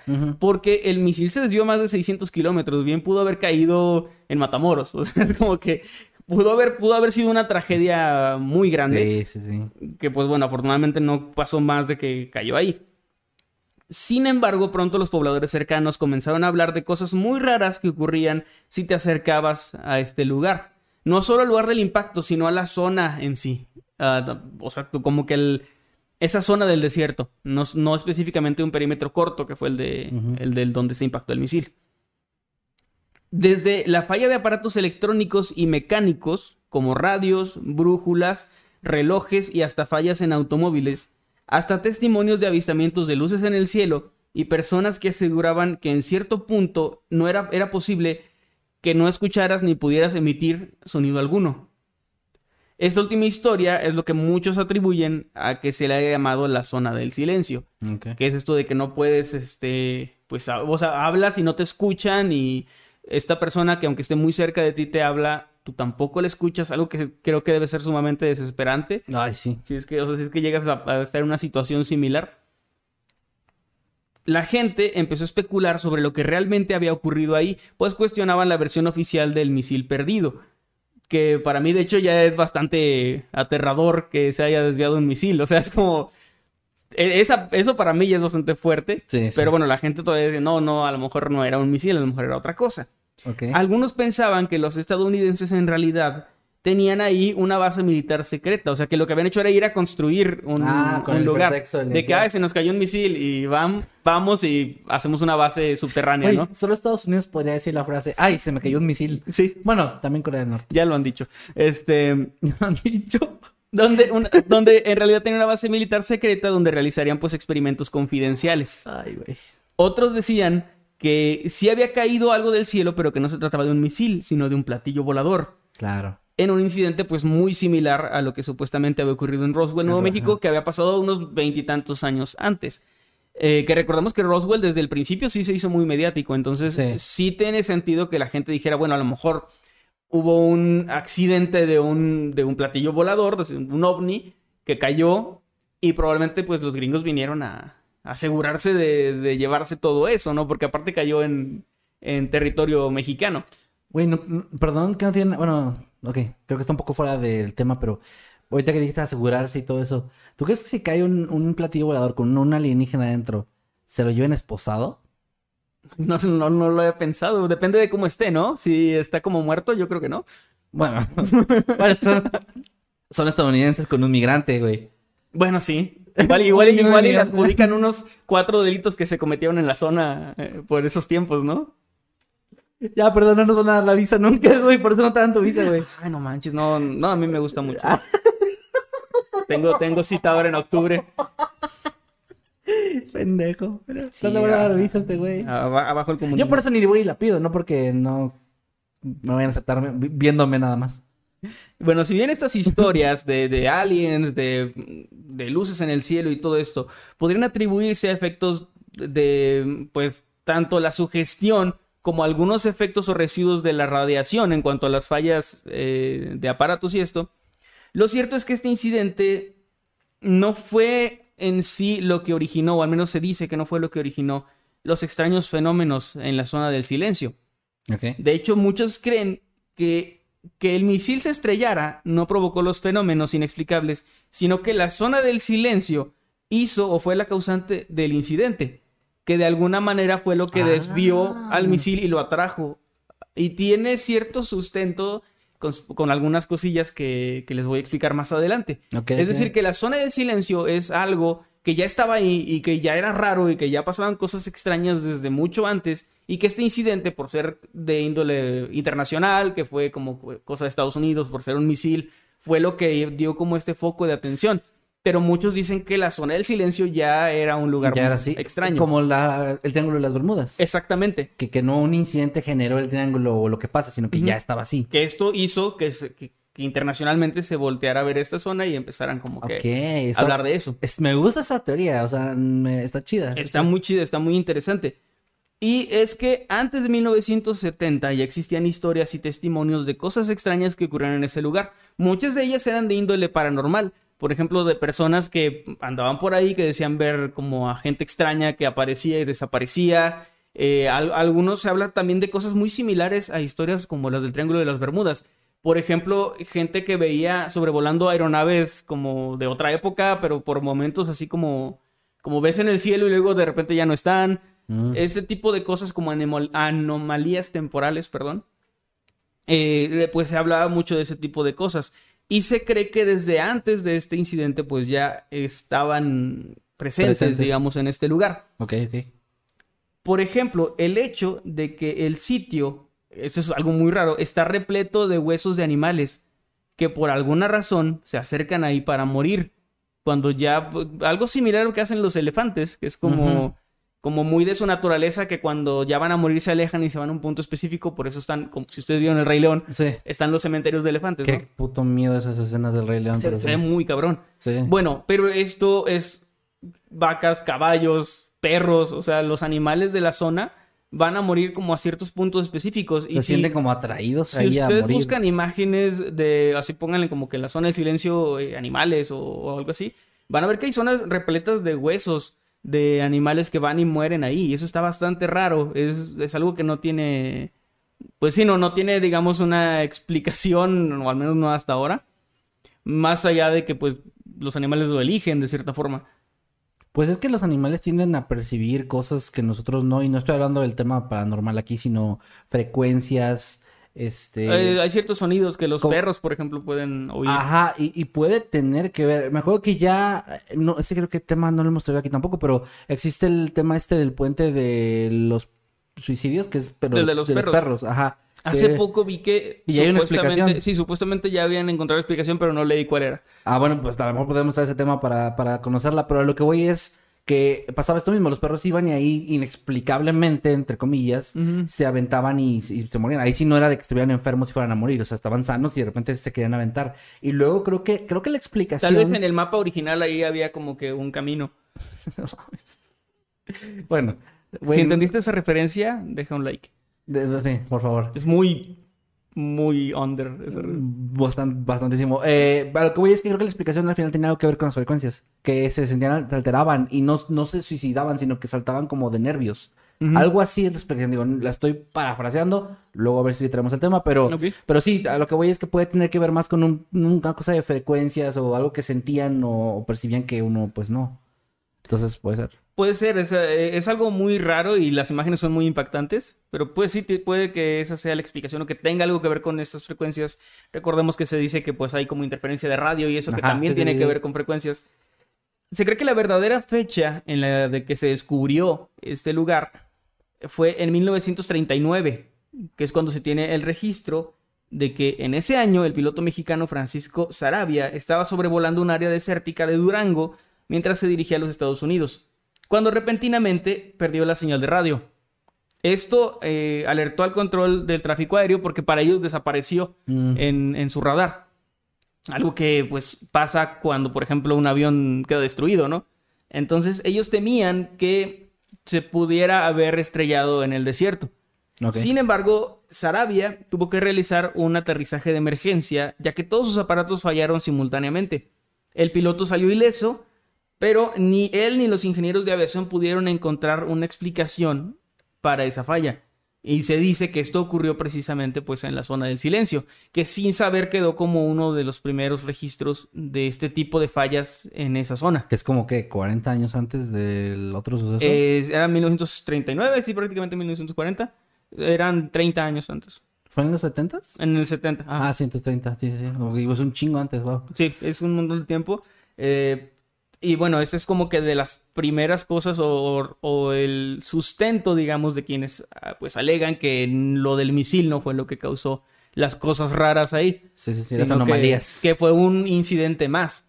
Es lo que, lo que se argumenta. O también no necesariamente un incidente, también puede ser como algo natural, o sea, que sea una zona que tenga a lo mejor un pedo ahí de magnetismo, no sé, güey, o sea, algo que ya sea como, es que de- decirlo natural suena raro, pero sí, que sea Sí. como formado naturalmente. Sí, que sea una, sí, una anomalía, digamos, pero no. No de No índole paranormal, Ajá. o sea, sino que fuera como que algo natural que todavía no sabemos qué es. Puede ser. Otros opinan que su, re- su real descubridor fue. eh, y por el que, perdón, y por el que este, nom- este lugar ganó su nombre, es un hombre llamado Harry de la Peña, que era ingeniero de Pemex. En los años 60, 1964, él estaba realizando labores de inspección en esta zona para buscar un oleoducto, cuando se encontró con una zona que afectaba sus comunicaciones de radio. Recordemos que no había teléfonos celulares, así que si te querías comunicar desde el desierto era con un aparato de radio. Y descubrió que había una anomalía. Se dice que De la Peña fue el primero en acuñar el término zona del silencio para referirse a este lugar, pero no por un silencio de que no pudieras hablar o escuchar, sino un silencio radial, de que no te dejaba usar eh, pues la comunicación, ¿no? no había silencio en la línea, no te dejaba escuchar nada. Funcionaba, pero no sonaba nada. Ajá. El incidente le pareció de hecho muy interesante por lo que volvió a la zona varias veces para comprobar si el fenómeno se repetía y descubrió que sí pasaba, pero que no era una zona fija, sino que parecía moverse de un lugar a otro. O sea, a veces fallaba en un punto y a veces fallaba en otro punto distinto. Ah, wow. no, eh, no es como que puedas llegar a un lugar específico y que ahí, es donde falla. Es como que medio al azar. Ok. Y eso está, está también muy interesante. Un dato muy curioso es que la zona del silencio solía estar cubierta por el mar de Tetis hace más de 200 millones de años. Porque, eh, bueno, esto lo sabemos por la historia geográfica, pero también es la razón por la que se han encontrado y se siguen encontrando a lo largo de este desierto un montón de fósiles marinos Ah. lo que también está muy interesante. O sea, esta zona eh, como que tiene muchas cosas que convergen para hacerla un punto muy interesante. O sea, antes era mar y luego tiene como esta anomalía eh, del magnetismo y luego tiene esta cosa de los animales que van a morirse ahí y luego la falla del radio y de aparatos. Está sí, como sí. que todo, todo bastante extraño. Por eso se le compara mucho, por ejemplo, con el Triángulo de las Bermudas que tienen este, tipo este tipo de, de historias, ¿no?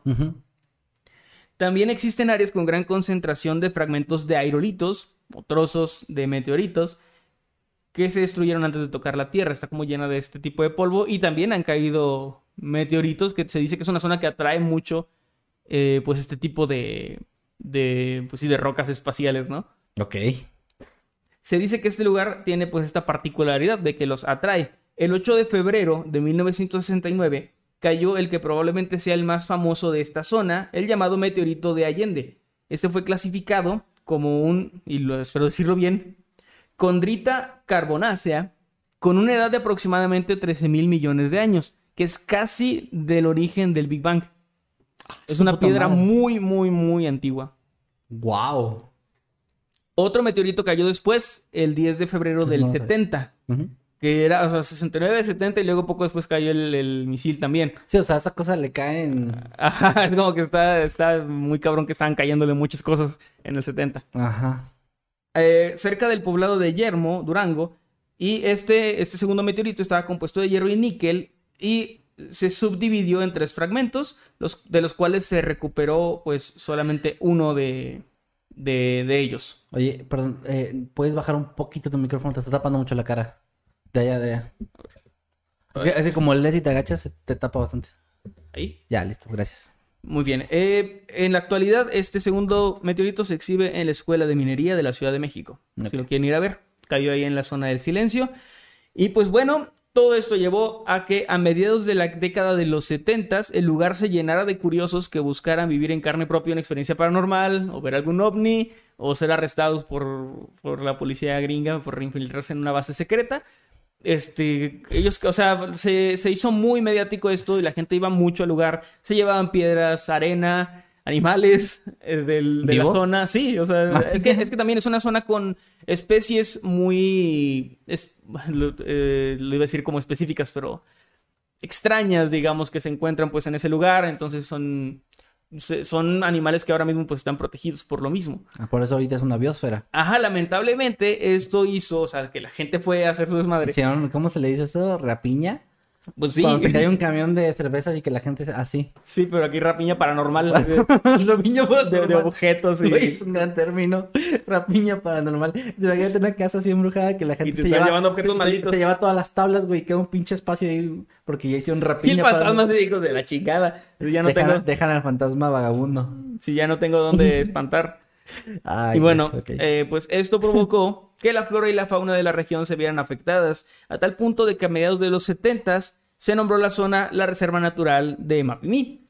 Y esto no solamente la zona del silencio, sino como una zona más grande, que esto digamos que está como en la parte central, pero se nombró pues una especie de biosfera donde está protegido para evitar pues que la gente siguiera yendo a maltratar animales y a robarse plantas y así. Porque pues supongo que o piedras, supongo que pensaban que tenía algún tipo de propiedad especial, pues los objetos que estaban ahí, ¿no? Entonces se los sí, querían llevar. También supongo para comercializar, eh, hay muchas razones por las que la gente se puede robar piedras. Ah, sí, pues es curioso que es cierto. Eh, lo que te iba a decir es, ¿crees que en otros países, güey, así como europeos, hubiera pasado lo mismo de la rapiña? Yo creo que tal vez sí, es que sí. Es que la gente- los en- humanos somos mira, así, mira, ¿no? mira cómo es Roswell. Siempre Ah, está lleno por de eso gente no dije curiosa. Estados Unidos, güey. Sé- Conozco a nuestros vecinos. Yo digo, yo digo Europa, yo digo países civilizados. No como México y Estados Unidos. Ok. Eh, Pues no sé, igual, igual y podría pasar. Donde, es que esos países donde la gente, como eh, Inglaterra, güey, que, que toman té con el meñique levantado. ¿Tú crees que ya Pues no no sé, rapiña? Stonehenge está ahí y no le ha pasado nada. Así no que se ha llevado, o quién sabe. A lo mejor era un edificio así súper grandote y nada más dejaron las puras piedritas. Sí, quién sabe, quién sabe. No Bueno, sé, no sé si pasaría. Perdón, perdón, estoy interrumpiendo mucho el tema. Pero bueno, se nombró como reserva. Actualmente se puede ir como de manera controlada. Ah. O sea, sí hay como tours y cosas así. Este, pero no, ya no se puede así como libremente. Además, es una zona enorme del desierto que también es muy peligroso si tú quieres ir solo a manejar por ahí. Está, está medio cabrón. Y bueno, por todos estos acontecimientos se le ha comparado con sitios como el Triángulo de las Bermudas, que es lo que ya mencionábamos hace un momento. Ok. Y ya sean ciertas o no estas historias, sin duda la zona del silencio es un lugar muy interesante, del cual creo yo aún no se ha descubierto pues todo lo que tiene que, que decir o que ofrecer este lugar, ¿no? Siento como que debe haber ahí un- unos secretos muy interesantes, no sé si paranormales o no, eh, si tal vez científicos, pero hay algo ahí definitivamente que es digno de, de estudio. Está muy chido porque me, me hace pensar antes. O sea, mencionaste lo del, lo del océano hace 200 millones de años, si no me equivoco. Pero después de eso, yo me refiero a época prehispánica. a- tal vez me pregunto si habrá historias de ese tiempo. Estaría muy interesante, O pero sea, no... sé que la parte pues de interferencias magnéticas, pues no, o sea, interferencias con el aparatos electrónicos, pues no. Ujú. Pero con esto de los animales, lo del silencio, eso- ese tipo de cosas. Porque siempre he pensado que ese tipo de lugares donde no se tiene un origen específico de dónde empiezan a pasar cosas así, que ese tipo de fenómenos, son muy interesantes, güey. O sea, Sí. que ah, cuántas historias no se perdieron de que había, de que también les pasaban cosas. O se volvieron, sí, como leyendas en algunos, en algunos casos. Sí, es muy interesante pensar en cuál fue como la primera historia o quién fue realmente, porque hablamos de los años 30 y 40. Muy reciente. Pero obviamente esto es en la historia reciente. Seguramente hubo historias anteriores que, pues, que no conocemos Ujú. y que no se documentaron. Y con esto termino mi tema y termino también con una pregunta para el público. Y es que si ustedes creen que la zona del silencio realmente es algo paranormal o si creen que se trata de una serie de coincidencias mezcladas con leyendas urbanas y, y, pues sí, como algo de mitología, ¿no? Este, por ahí me pueden dejar su opinión y también si han visitado alguna vez la zona del silencio, estaría chido que nos cuenten. Voy a pues, yo hacer- nunca he ido. Voy a hacer en este momento la encuesta que acaba de la pregunta que acaba de hacer aquí en vivo para los que nos están viendo en este momento en YouTube, que es ¿creen que la zona del silencio es un fenómeno paranormal. Paranormal. Y ya, pues ahí, ahí ponen sí, no, o cállate, Kevin, o lo que quieran. Bueno. Este, ya está. Ramito de violetas. Ramita. Este, ya está la pregunta. Y de hecho, de una vez aprovecho, ya que tenías el tema, aprovecho para decir nada más que ya tengo el resultado de la encuesta anterior de que si les gustaría ver más temas clásicos o más conocidos, 93% dice sí. Mira, estábamos mal, estábamos equivocados. Estábamos equivocados. Pensando que la gente no conocemos ver a eso. nuestro público, güey. Entonces, sí, bueno, definitivamente, pues lo vamos a hacer. Igual falta ver la opinión también de los que nos etiqueten en Instagram, Twitter y todo eso. pero, Claro. Bueno, no los que están aquí en vivo. Pero por ahora el opinan que sí. 93% ya es bastante Ya es demasiado, sí, sí. Pero bueno, muchas gracias por los que están votando, los que votaron. Ahí está la, la nueva encuesta de que si creen que es paranormal o no lo de, lo de la zona del silencio. Muy bien, pues muchísimas gracias por haber estado en estos temas. Vamos a estar ahora leyendo sus superchats, sus tweets y sus comentarios y lo que nos hayan tenido que decir Ya alguien puso cállate, por Kevin, aquí. gracias. Genial. Eh, Román J, muchas gracias. Nos manda dos dólares y dice título del video Noctámbulos con música de fondo. ¿Por el intro, supongo? Yo creo que sí. No, yo creo que por la música que decíamos de la. la- ¿Tu, tu- la- tu canción con copyright o qué? no, la futura película de la Zacatecana. Ah. Yo creo que por eso. Ah, bueno, no sé, que nos explique Román. Es un musical. Es un... Güey, así hay que hacer la música, pero con esas canciones. Sí, es que la cierto. Zacatecana se ponga a cantar y eso. Bueno. Eh, René Rosales también nos manda un superchat, muchas gracias. de Pon el 14 cadáver de mi esposo ahí, o verás, o verás. 14 quetzales y dice, me encantó la canción En la Oscuridad. Ay, muchas gracias. Que pues sí, para, les reiteramos, esa canción ya está desde la semana pasada disponible en Spotify. De hecho, también en YouTube creo que si lo buscas tal cual ya sale. Sí, ahí está. Te genera tu mismo, este, ¿cómo, cómo dijiste que se llamaba? Eh, agregadora. Agregadora de música hizo como, o sea, sí es oficial, pues. No Sí. es alguien que se puso el nombre de Manuel. Eh, sí, también, o sea, está, de hecho se, está junto con mi canal, o sea, se sube como si fuera parte de mi canal, aunque no, si tú vas a mi canal no te aparece ahí. Pero es bueno, parte de. Es parte de... es- Pero bueno, ahí está para que la puedan escuchar ya sea en Spotify o en cualquier sí, plataforma. la de canción ya la pueden oír, el video se estrena en un ratito más. a Los las que no 11. sepan o no se acuerden o no hayan visto el capítulo anterior o ya se les olvidó o, dieron O un van llegando. se dieron un golpe en la cabeza y se les olvidó la información, no importa. Les reiteramos que esa canción es el intro de Mundo Creepy desde 2014 más o menos o antes tal vez. El que han escuchado durante todos estos años, la cancioncita esa, para que vayan y escuchen la versión completa ahora con el video oficial que se estrena ahorita a las 11, ¿verdad? Así es, a las 11 en mi canal de YouTube, ahí lo Ahí pueden ver. está fijado Nos vemos por allá en el chat. Ajá, va, va, va. Y acá también eh, soy Tlacuachemo, nos mandó 40 pesitos. Hola Tlacuachemo y dice, espero poder verlos pronto en la mole. Saludos, muchas gracias. Gracias, Sí, sí, sí, claro, nos- allá nos vemos. Nos encanta la idea de estarlos viendo por allá y saludarlos, foto, video, lo que quieran. Ahí nos tomamos en, en esa ocasión. Gracias también Guillermo Esteba que nos manda 50 pesos y dice, hola chicos, me encantó el deshuesadero. Eh, muchas gracias, es la historia que les decía de la semana pasada. Muy buena. Felicidades, Emanuel. La historia que más me gusta de Kevin es La Señal. Espero la siguiente con ansias. Eh, pues muchas gracias. La verdad es que esa historia es también de mis favoritas personales porque casi no hablo de ovnis o de alienígenas. Yo tampoco, eh, como que no es muy Este, fuerte. A mí sí me gusta, pero no sé, no, no lo hago. Pero esa historia me acuerdo que, esa fíjense, esa historia tiene algo curioso que así lo puedo contar súper rápido. Fue de las que subí cuando regresé al canal, en la época en la que me tuve que ir unos meses. Cuando regresé, subí varias que había escrito en, en ese lapso. Y esa es una de ellas y me gusta bastante. Así que bueno, gracias Guillermo eh, por mencionarla. Y bueno, esperen el sábado una nueva historia escrita por mí. Mañana ya. Eh, mañana, sí. eh, este sábado die- 20 para los que nos estén escuchando en otro lado. A las 8 de la noche. 8 de la noche, nueva historia escrita por mí. El próximo sábado otra de Manuel y así nos vamos uno y una. Johnny Pérez también nos manda 5 dólares y dice: Hola, buenas noches. Me gustaría que le mandaran un mensaje a mi esposa Osiris. Qué bonito nombre. Sí. Con voz de locutor y díganle que la amo con todo mi corazón. O sea, le digo la que la amo con todo mi corazón. eh, no, no, que- Ah. que, que, que Johnny la No mames, Ah, muy bien. la vas a meter en un problema a ella. Es cierto. Hola, ¿qué tal? Sin gallo. Hola, ¿qué tal? Buenos días, tardes o noches. Los saluda su amigo Nightcrawler. Y su amigo Masketman. Y este es un saludo muy especial para Osiris. De parte de tu esposo Johnny, que dice que te ama muchísimo con todo su corazón. No, Emanuel, tu esposo Johnny. Un abrazo para Johnny y para Osiris también. Abrazos. eh, vas, vas. Gracias también a RSP que nos manda 2.500 pesos chilenos, si no me equivoco.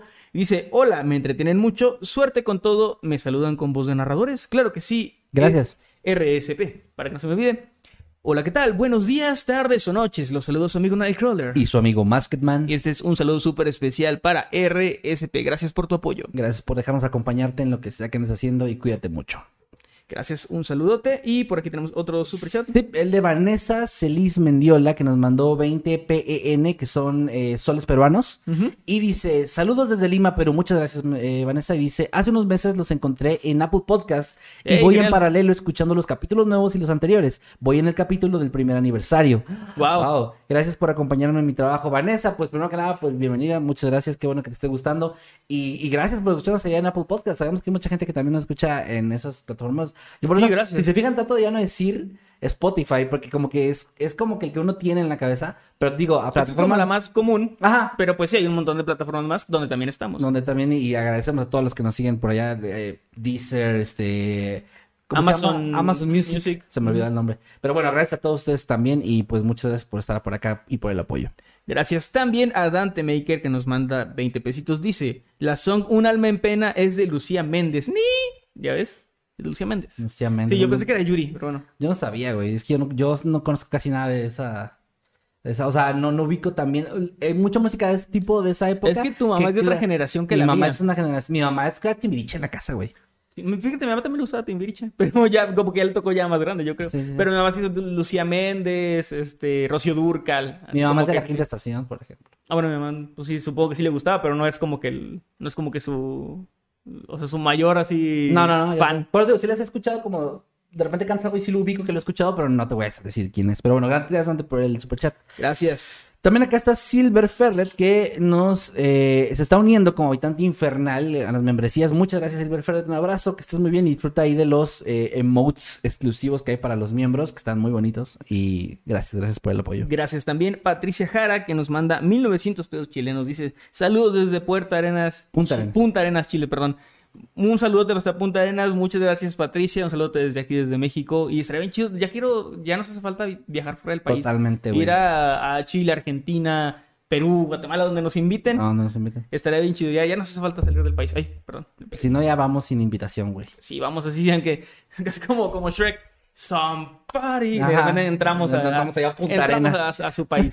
Así. Saludos, Patricia. Y también acá Roman J, que nos deja 5 dólares y dice: ¿Podrían saludar a Isabel Monroy con voz de narrador? El lunes es su cumpleaños y díganle que. Ajá. ¿Qué? ¿Qué? ¿Qué, qué le decimos? ¡No!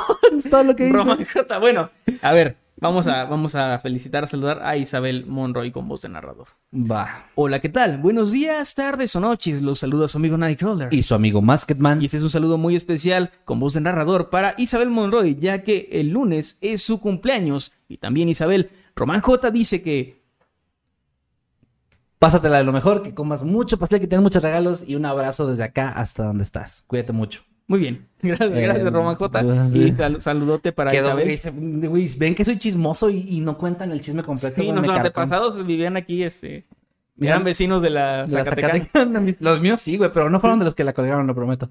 Este, y no es broma también. Eh, también saludos a Marcela, que nos mandó 50 pesos. Muchas gracias, Marcela. Y dice: La canción que cantó Nightcrawler es Un alma en pena de Lucía Méndez, de la novela mexicana El extraño retorno de, De Diana, Diana Salazar. Salazar. Su puta madre, qué, qué... Oye, Mujer- mujer de cultura. Qué, qué cultos son ustedes, amigos. Yo no sabía nada de eso, pero gracias por aclarar. Está, está muy cabrón porque es una canción súper alegre, así de esas que son bailables. Pero con la y letra cuenta la historia de una mujer que en la Santa Inquisición la mataron y que ahora es una, una alma en pena que va arrastrando. Hay muchas canciones así, güey, con un ritmo bien... Cuando tira no mando. Sí, está- están así. Sí, no. Ah, pues eh, Simón el Gran Varón es una de esas que tú la quieres, Simón. la quieres bailar, güey, pero pinche canción está bien triste. Simón, Simón. Sí. Eh, Bueno. También eh, Kochi Bochi, un saludote. Lleva como miembro ya tres meses como habitante infernal. Dice: Por fin puedo volver a ver los chicos, los TQM, y nos manda corazoncitos y una- un ratoncito, creo. Y un diamante.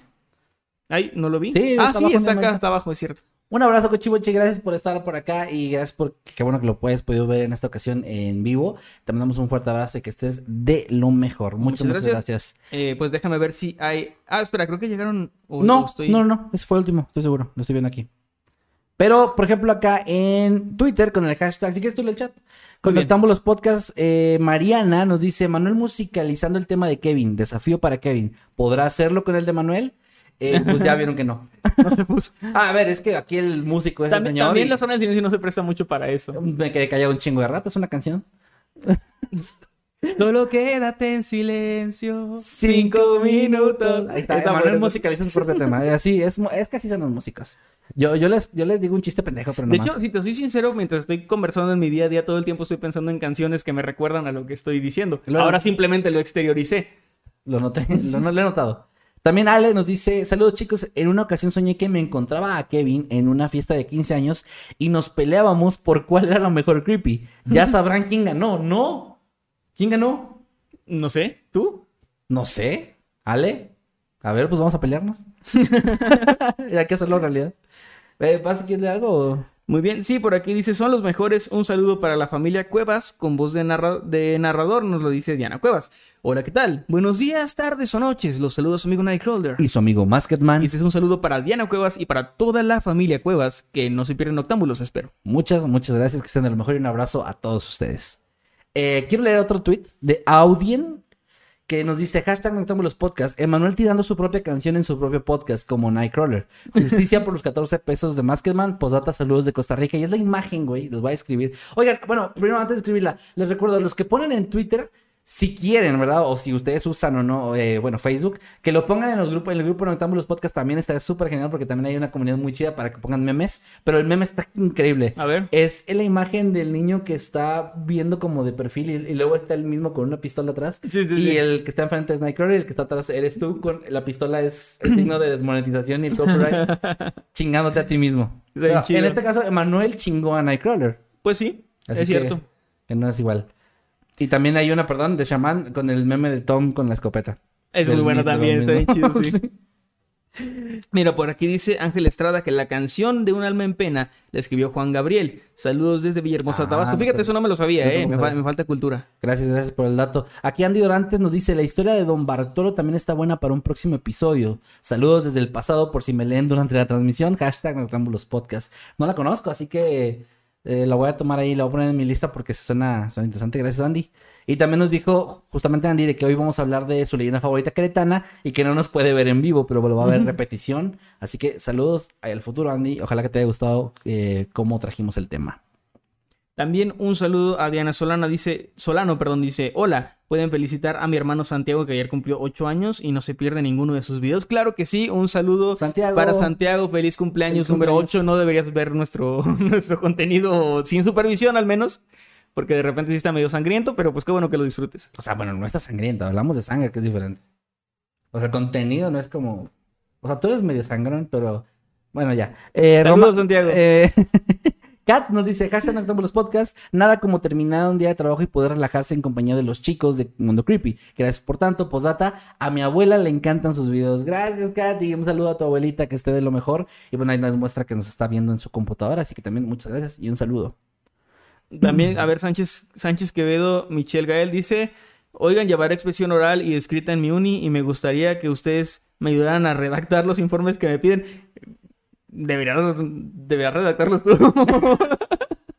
Este, bueno, Mariana nos dice, bueno, yo no tengo ni no, no, me refiero a que pues si es tu tarea, hazla, porque si no, no vas a aprender de, de redacción. Pero bueno. Lo ¿Qué? dice alguien que no hacía sus tareas. No, pero pues yo no le pedí a otros que le hicieran, Ah, solo no la hacía. Sí, no nos sigan de ejemplo, no nos usen de ejemplo nunca. Eh, Mariana dice, bueno, yo no tengo ni idea de qué es la zona de silencio, fíjate. Ah, mira. Ahí está nuestra... Ahora ya tienes idea. Ahora ya tienes una idea de qué es y ya, ya sabes qué onda. Gracias a Eh, Jason o Jason Martínez, porque no sé, no sé si se pronuncia de una forma u otra, porque ambos son nombres. Este, te damos la bienvenida como habitante infernal. Bienvenido, que disfruta mucho de tu membresía. Muchas gracias. También acá Alejandra nos dice en Twitter, estamos viéndolos, viéndolos mientras hacemos mini pizzas, mi novia y yo. Espero verlos nuevamente en octubre. Alejandra, gracias. Un abrazo a ti y a tu novia que estén de lo mejor. Mira. Y disfruten sus mini pizzas. Violeta Galván dice, por cierto que rico que mini, mini pizzas, ¿eh? Ya sé. Violeta Galván dice, antojan. ¿podrían contar la historia de la Pascualita, por favor? Esa es una de las historias que no traemos o Por- no traíamos porque dijimos, ya todo el mundo las ha oído. ¿para Vamos qué? a... A ver, también... Pero creo, sí. creo que también en parte lo que intentamos durante todos estos 107, o bueno, con el de hoy Y, 108 y lo- episodios- imagínate, lo logramos muy bien. No, pero lo que iba es, lo que intentábamos también era traerles cosas que si bien eh, fueran interesantes, también buscar algo que no fuera tan conocido, o en algunos casos sé que sí lo hicimos, pero tratar de traer como nuestra perspectiva, algo un poquito más de investigación o lo que sea. Creo que ya también nos ganamos para nosotros mismos el derecho de traer de repente historias más conocidas, pero pues, Es que igual bien investigadas. Si ustedes están aquí desde el principio del canal o desde hace mucho, sabrán que parte de nuestra idea siempre ha sido traer cosas que no sea tan fácil que ustedes encuentren en otros lugares. En el caso de las creepypastas, historias que no encontraran en ningún otro sitio. no hasta después de que... Entonces siempre como que tratamos de aplicar eso, siempre tratamos de aplicar eso en nuestro contenido, por eso pues no queríamos traer cosas tan conocidas, pero qué bueno que, que ya nos dijeron que sí quieren escuchar esas historias, así que las vamos a traer. Sí, sí. Eh, también acá, Avocados from Mexico dice: Buenas noches, es mi momento de pedir un update de Eddie y Jimmy. Eh, ah, la madre, pues no sé qué andan haciendo. Pues Jimmy sigue editando, Eddie también, los quiero mucho, pero. sí, pues no siguen sé. estando parte de... o sea, Ah, no, claro, son parte de- del, del staff y, y, es, y es hasta siempre, hasta que se mueran, porque así es el contrato. Pero a lo que iba es que no los he visto así tal cual. Pues, pues Jimmy, lo, lo último que sé de Jimmy es que se queja chingos del remake de The Last of Us. Eh, Sí, ya Jimmy mucho. ya come una sopita. sé feliz, Jimmy, por favor. Jimmy ve cosas que te gusten, cabrón, pero bueno, un abrazo, te quiero mucho. Eh, y Eddie saludo- es un amor siempre, así que Siempre, te quiero siempre. mucho. Un saludo rapidísimo a Alan Benítez que dice que eh, nos dice su mamá que es nuestro seguidor y fan número uno. Un saludo para ti, Alan. Alan, gracias. Eh, también, a ver, voy- vamos a leer acá rapidito más gente. Bueno, bueno, creo que ya podemos ir más o menos cerrando. No Sí. sé qué opinas. Me gustó mucho los temas de hoy, por cierto. Y una le- unas leyendas de Celaya, la ciudad donde no se asoma ni Dios, dice Cochibochi. Paco dice, siempre me he preguntado a qué huele Masketman. ¿A qué huelo, güey? Sé sincero, No sé, o sea, no, no tengo idea de cómo describirlo. ¿no? A Masketman. Pues sí, es- no sé qué perfume o desodorante usas, pero a eso hueles. Eh, es un Gillette de Gillette de, de gel. el Ah, que yo también, Y... pero del rojo. Perfume no sé, es que lo tengo aquí, pero no puedo abrir. No, no, pues no, me lo regalaron, güey. Es que yo no compro perfume. No, Pues- yo tampoco, yo vivo de lo que me regalan y carteras y todo eso es de lo que me regalan. Sí. Sí, sí, sí. Bueno, no sé a qué huelo yo. Por cierto, no sé si les he presumido mi cartera, pero me la regaló mi esposa Crickstar. Y tiene el, está, personalizada, tiene el loguito de Mundo Creepy ahí enfrente. Pero está como, como, ¿cómo, cómo se dice eso? Pues sí, este, o sea, no es como una, grabado no es como en una la piel. estampa, es como, ajá, como grabado. Ah, está grabado en la piel, está, Está bien bien chido. chido. ¿Sí se vio ahí? A ver, déjame ver. Que por cierto es piel de nopal, ¿eh? A ver, para que no espérate. me funen. Ah, ah, ah, ahí se ve, ahí se ve. Ahí se Es ve. 100% biodegradable. Es correcto. Y bueno, ahora sí, perdón, ahora saluditos rápidos a la gente que está por acá. Dice mm, un saludo para el novio de Génesis. Es la primera vez que los ve, se llama Ulises. Saludos, Ulises, y saludos, eh, Génesis, que estén muy bien. Saludos a las pompitas de Nightcrawler. Ay, gracias. A Roxana Flores, Michael Damián, Edna Nayeli, Juan XJB, mis piernas, Diana Cuevas. Pues siempre me a decir eso. Pati Cais, María José Jatip. ¿Algún otro? Eh, Violeta pues un saludo por aquí. Eh, bueno, Diana, cuando ya la saludamos, creo. Magnus Aris, Aristos Kratos también. Ah, sí que me dice Arcontes. Es que en mi stream de Twitch, un stream de Twitch estaba, me pidió que investigara de los Arcontes, pero si Ah, no, lo, ok. no lo he podido hacer. Lo he escuchado, pero no recuerdo, ¿eh? Voy a, voy a investigarlo, no se me olvida, gracias. Bueno, con esto pues llegamos entonces al final de este Noctámbulos. Es extraño que siento que quedó corto en comparación al anterior porque Bueno, duró demasiado, pero, pero este Noctámbulos duró hasta, más de lo que duraban originalmente, que era una hora veinte más o menos. Ajá, este duró, hasta ahorita llevamos como una hora y media más o menos. Ponle, quítale los primeros cinco minutos de, de espera. Sí. Una hora veintitantos, pero bueno, los... Al final del día no, lo importante no es la duración, sino cómo nos divertimos en el camino. Este, con, eso, y con eso cerramos este episodio. Manuel, tus redes para que la gente siga. Y Claro lo de la sí. canción no se olvide. Me encuentran en todos lados como arroba emanuel-night. Eh, por ahí por Instagram y Twitter estoy muy activo. También no se pierdan en unos momentos más, en hora y media, a las 11 hora central de México, 11 de la noche, el estreno del video de En la Oscuridad de pues mi nueva canción. Y ya pronto voy a decir el nombre del disco y todo eso ya para, para que se libere el disco completo. Todavía no les digo la fecha, pero ya pronto les podré decir. De hecho, para los que estén en otro país, que nos estén ahorita viendo en vivo en YouTube, que estén en otro país, si no saben exactamente la conversión a su hora, si van al video, está fijado en el chat el, el link o busquen en la oscuridad de Manuel Morales. Ahí pueden activar su recordatorio para el estreno y les dicen cuánto tiempo se están, o sea, en minutos Sí. les dice cuánto falta para que puedan ir a hacerlo y así no se lo pierdan, no hay excusa, no se lo pierdan. Y bueno, a mí me encuentran en todos lados como arroba Kevin Masketman. Muchas, muchas gracias por estar acá acompañándonos. Les recuerdo, tengo y dire- hago directos en Twitch, estoy bastante activo. Bueno, últimamente no tanto, ahorita les explico por qué. Pero ando muy activo en Twitch los días martes, que son días de terror, donde cuento historias de terror, leo sus relatos, vemos videos aterradores, etcétera, etcétera. Y los sábados, que es un día más casual, jugamos otras cosas, platicamos otros temas. Les aviso, para los que me siguen por allá, eh, este sábado y el sábado pasado no pude hacer directo precisamente porque les decía que mi hermana anda acá de vacaciones y pues estoy, voy a salir este sábado de la ciudad. Entonces, no voy a estar, pero el próximo martes los veo ahí para otro martes de terror. Y pues gracias a los que me han estado apoyando por aquel lado también. Muchas, muchas gracias. Y con eso cerramos ahora sí. Sí, así es, con eso ya cerramos. Recuerden que los viernes a las 8 es Noche de Noctámbulos. Nos vemos. Gracias a los que nos escuchan en plataformas digitales. Muchísimas gracias. Denos un, hay un bonito follow donde sea que nos sigan. Cualquiera de las plataformas en las que estamos, también los apreciamos y queremos mucho. Por la semana pasada tardó un poquito en subirse el episodio. Poquito. Pero, pero disculpen, ya, ya vamos a estar otra vez como ya, ya la lía. Pero un abrazo también para todos ustedes. Y ahora sí. Pienso mucho doble capítulo y bueno, de... nos vemos la próxima semana. Esté muy bien. Cuídense mucho, chicos. Nos vemos. Hasta luego. Bye bye. Thank you.